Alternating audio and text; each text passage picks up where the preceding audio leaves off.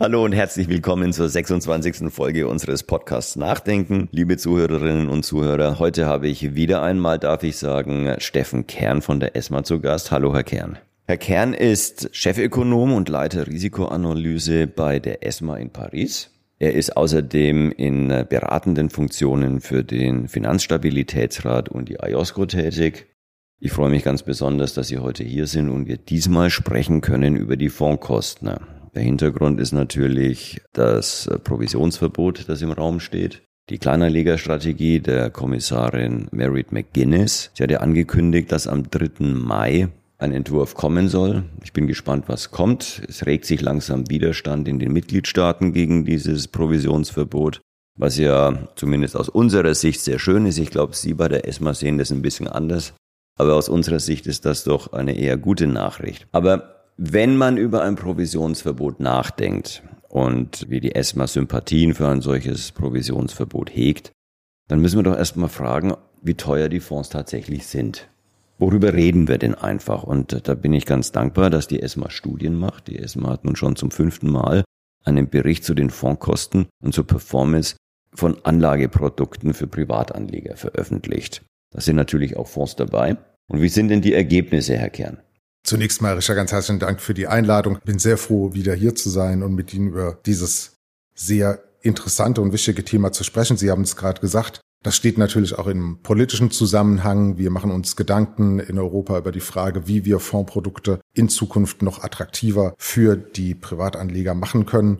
Und deshalb ist der Blick auf die Kosten von Fondsprodukten immer ein lohnender. Wir machen diese Untersuchung übrigens jährlich in Zusammenarbeit mit der Europäischen Kommission und mit äh, insbesondere EIOPA, die wiederum auch ihrerseits relativ detailliert in diese Kostenstrukturen auf der Versicherungs- und Pensionsseite reinschauen und versuchen damit eine Vergleichbarkeit herzustellen zwischen den einzelnen Sektoren und natürlich auch die Detailtreue anzufüttern für die Leser, um ein großes Bild davon zu bekommen, ist natürlich sehr hoch angesetzt, EU-weit über die Frage, wie die Kostenlandschaft in der Fondsindustrie in diesem Fall aussieht. Übrigens, wir vergleichen in diesem Zusammenhang USITS-Fonds, ja. aber auch Retail Alternative Investment Funds, die es ja auch gibt und die sich auch einer gewissen Beliebtheit erfreuen. Sind da auch offene Immobilienfonds dabei? Da sind auch offene Immobilienfonds dabei, in der Tat. Und sogenannte strukturierte Produkte, Structured Retail Products, die aber eine relativ geringere Bedeutung in unserer Analyse spielen. Der Hauptfokus ist auf Usage Funds. Und da haben wir eine relativ erfreuliche Entwicklung in den letzten drei Jahren beobachten können. Die Kosten gehen zurück, relativ graduell. Also keine besonderen Sprünge, aber graduell und vielleicht sogar nachhaltig. Das ist zumindest unsere Hoffnung. Und das gibt uns anders, wie gesagt, zu Optimismus, dass es eben funktionieren kann, in diesem Produktsegment die Kosten niedriger zu, zu halten, geringer zu machen, vor allen Dingen vor dem Hintergrund, dass Europa strukturell gerade im internationalen Vergleich ein Problem hat. Fonds in Europa sind relativ betrachtet klein in ihrem Gesamtvolumen, wenn man das insbesondere zu den Vereinigten Staaten in, in Zusammenhang setzt. Und das bedeutet natürlich strukturell betrachtet, dass äh, Kostenfaktoren relativ stärker pro Fonds wiegen und damit praktisch per Definition Fondsprodukte in Europa grosso modo teurer sind als anderswo in der Welt. Interessanterweise beobachten wir allerdings diesen Kostentrend, den erfreulichen in den letzten Jahren, natürlich nicht nur in der Europäischen Union, sondern auch international, insbesondere in den USA. Eigentlich ist im Vergleichszeitraum der letzten fünf Jahre der Kostenrückgang in den USA größer gewesen als bei uns hier in der Europäischen Union. Der Größenvergleich zwischen amerikanischen Fonds und europäischen Fonds ist natürlich erklärbar dadurch, dass das eben ein einziger Kapitalmarkt ja. ist in den USA und Europa natürlich 27 Märkte hat, also die EU zumindest 27 Märkte hat mit unterschiedlichen Vertriebslandschaften, unterschiedlichen Traditionen, auch unterschiedlichen Altersvorsorgemodellen. Und daher erklärt sich der Größenunterschied zwischen amerikanischen und europäischen Fonds schon. Aber worauf führen Sie denn die Tatsache zurück, dass die Kosten sowohl in Amerika als auch in der EU sinken? Also grundsätzlich gibt es ein paar Faktoren, die wir im Großen und Ganzen identifizieren können, die diese Kostenreduktion auf internationaler Ebene und auch in der EU beeinflussen. Da wären an erster Stelle mal Effizienzgewinne, Effizienzsteigerungen, gerade durch die Digitalisierung, die es möglich machen wird, gerade wenn neue Produkte an den Markt kommen, die günstiger zu gestalten, sowohl bei den Einstiegskosten als auch bei den laufenden Kosten. Und das betrifft sowohl das Management selbst, das Aufsetzen des Fonds und auch den Vertrieb. Zum Schluss kommt eben die Möglichkeit, heutzutage Fondsprodukte direkt zu vertreiben. Macht die Sache natürlich weitaus günstiger, relativ betrachtet als andere Vertriebskanäle. Und Herr Richter, Sie haben es gesagt, in Europa ist natürlich das große Problem, nennen wir es mal einfach ein Problem, dass wir diese Fragmentierung der Vertriebssysteme haben, was eben der Vereinheitlichung des Marktes und damit auch den größeren Fonds im Weg steht. Spielt auch die steigende Popularität von ETFs eine Rolle? In Deutschland sind ja inzwischen 25 Prozent der Publikumsfonds nach AUM ETFs. Ja, die sind ja wirklich sehr günstig. Die Begeisterung ist groß, die Zuflüsse sind groß. Mittlerweile machen passive Investments, ich glaube, 33 Prozent vom gesamten Bestand aus. Das ist ein Faktor. Allerdings sind diese Kostenreduktionen auch zu beobachten bei den klassischen aktiven Usage Funds, sowohl auf eben im Bereich äh, Aktien als auch im Bereich Anleihen, Mixed-Produkte. Diese positive Kostenentwicklung ist auch da zu beobachten. Also es ist auf beiden Seiten aktiv mhm, und also auch Effizienzgewinne ja. und vielleicht auch der Wettbewerb. Also was ganz markant ist, ist, dass gerade neu aufgelegte Fonds besonders günstig an den Markt gebracht werden, relativ zu Bestandsfonds. Und das eben deutet auf diesen Faktor Technologie hin, der im Endeffekt dann eine große Rolle spielt. Und dann sind Größen- und Skaleneffekte der zweite Erklärungsfaktor, gerade weil die Kostenreduktionen außerhalb von der EU teilweise größer sind, deutlich größer sind als in der EU selbst. Das spielt relativ, das müsste man auch nochmal im Detail nachsehen, aber es spricht dafür, dass eben diese Economies of Scale, diese Skaleneffekte eine große Rolle spielen. Und das ist das große Ziel natürlich vom Binnenmarkt, dass wir das auch können. Irgendwann. Wie unterscheiden sich die Anlageklassen? In welchen Anlageklassen sind die Kosten wie stark gefallen? Aktien, klar, die Gewinner sozusagen. Ja. Aktienfonds sind deutlich günstiger geworden. Gerade die aktiv gemanagten Aktienfonds haben eine, eine wirklich prononcierte Entwicklung mitgemacht, neun Prozent und mehr an Kostenverringerungen. Und das ist natürlich eine tolle Sache für ja, den Anleger, dass es in die Richtung geht. Neun Prozent, das ist äh, eine ganze Menge. Wie gesagt, in Amerika im Schnitt 20 Prozent im Vergleichszeitraum, 15 bis 20 Prozent, gut. Aber das ist ein, ein, guter Schritt. Auf der Anleiheseite haben wir auch eine Kostenverringerung, ein bisschen weniger prononciert als bei den Aktien, aber eben der Trend ist einheitlich und das ist gut. Wir haben jetzt über den Rückgang gesprochen der Kosten, ne? der ja schon beachtlich ist. Wie hoch liegen denn jetzt die Kosten im Schnitt bei Aktien, Renten und Mischfonds?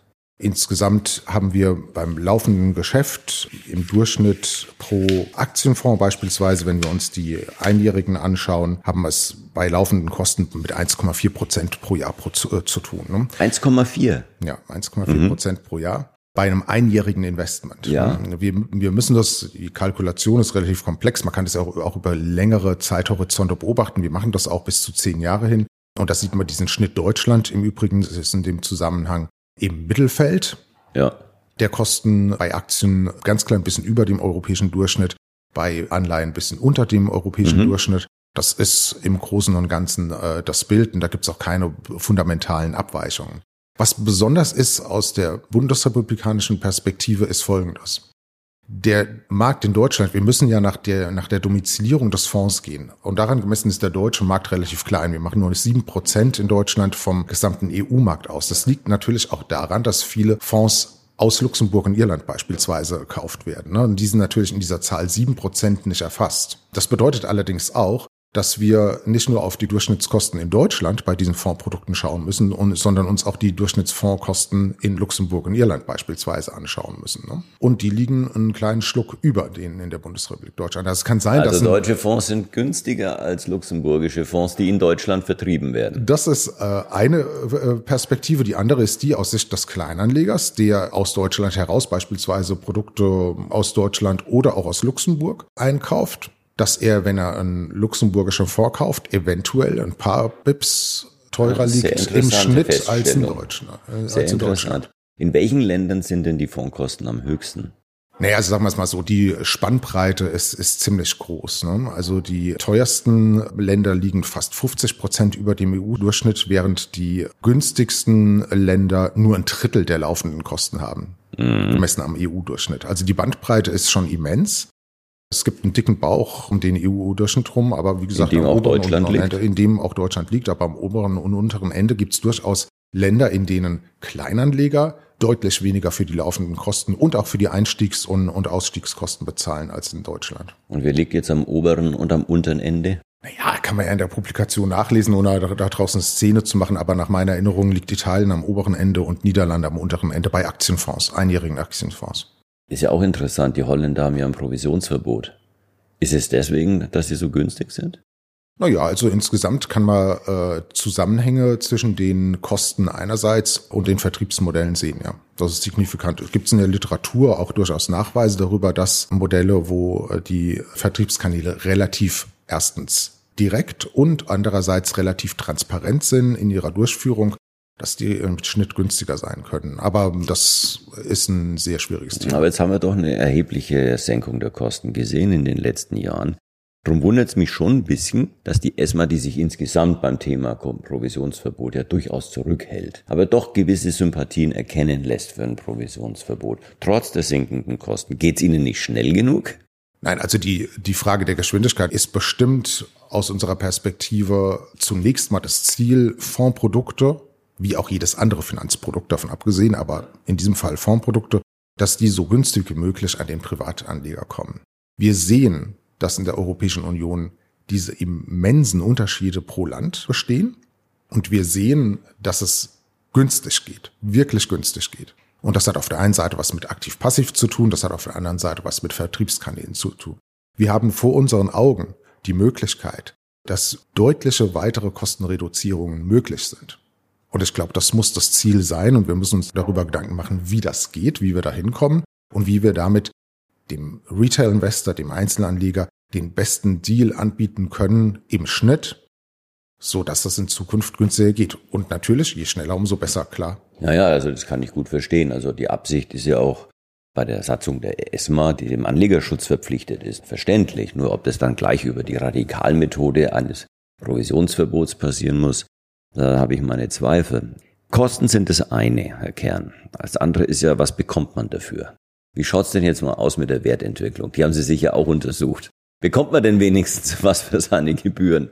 Naja, auch da ist das große Problem, dass es sowohl in der Brutto- wie auch in der Netto-Performance dieser Fonds über die Europäische Union hinweg riesige Unterschiede entstehen. Also wo du als Kleinanleger wohnst und investierst, ist einer der treibenden Faktoren. Auch bei Frage, der Wertentwicklung? Auch bei also der bei den Kosten ist immer ja. klar, aber bei der Performance? Auch bei der Growth Performance, noch ohne die Kosten, gibt es immense Unterschiede zwischen Fonds in den Mitgliedstaaten, je nachdem, wo sie domiziliert sind.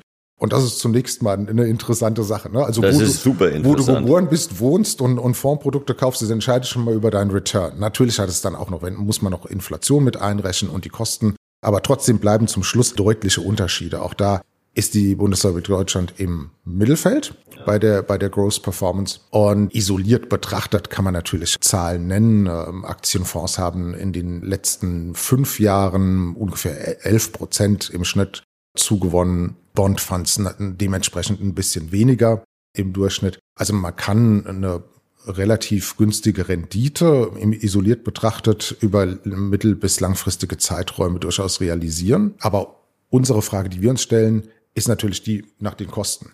Die Gross Performance, die Bruttoleistung, die hängt von den Märkten ab. Die können wir nicht als Regulierer, Aufseher können wir nicht beeinflussen. Das ist gegeben. Wir interessieren uns für die Frage, was passiert nach der Brutto-Performance? Was wird davon abgezogen? Was bleibt zum Schluss in der Tasche des Kleinanlegers hängen? Und das ist das Wichtige. Wir wollen uns speziell auf die Kostenfrage und auf die Leistungsfrage übrigens in Zukunft auf den breiteren Begriff des Value for Money konzentrieren. Also die Frage, was kriegt der Kleinanleger für sein Geld, wenn er in Fondsprodukte und andere Finanzprodukte investiert.